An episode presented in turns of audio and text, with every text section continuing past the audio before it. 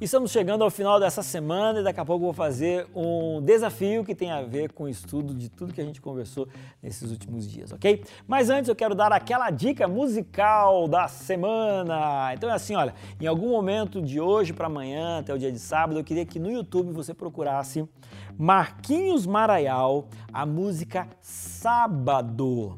É assim, olha, eu gosto muito da letra dessa música e também gosto muito da melodia. É uma melodia que me traz muita paz ao coração e eu acho que vale a pena. Se você por acaso não conhece essa música, eu acho que vale a pena você escutar, tá joia?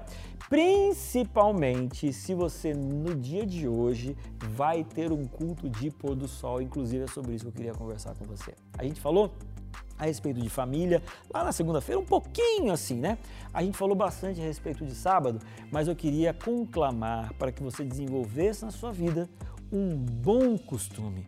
É o costume de ter o culto de pôr do sol na sexta-feira, no momento da passagem de sexta para sábado.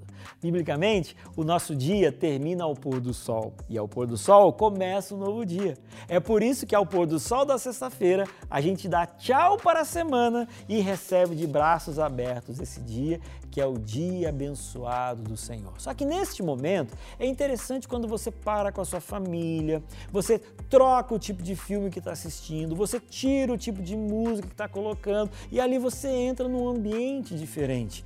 E aí, algumas famílias têm no dia de sábado, ou não, sexta-feira pelo menos, aquele momento em que tem um pão, que tem um bolo, ou seja, tem até como se fosse um cheiro diferente do sábado. Isso tudo causa nas crianças, nos jovens, na gente, um encantamento. O sábado é um dia diferente. Eu gostaria que você tivesse essa sensação.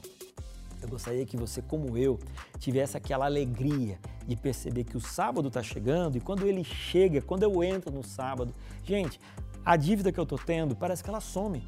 Ela some e volta no domingo. Domingo ela volta, infelizmente. Mas eu, eu, eu, imagino assim: olha, no sábado não posso fazer nada sobre isso. Então é melhor eu esquecer. E Deus me dá paz no coração. E esse dia, de verdade, é o dia mais gostoso, mais abençoado e mais cheio de paz de toda a semana.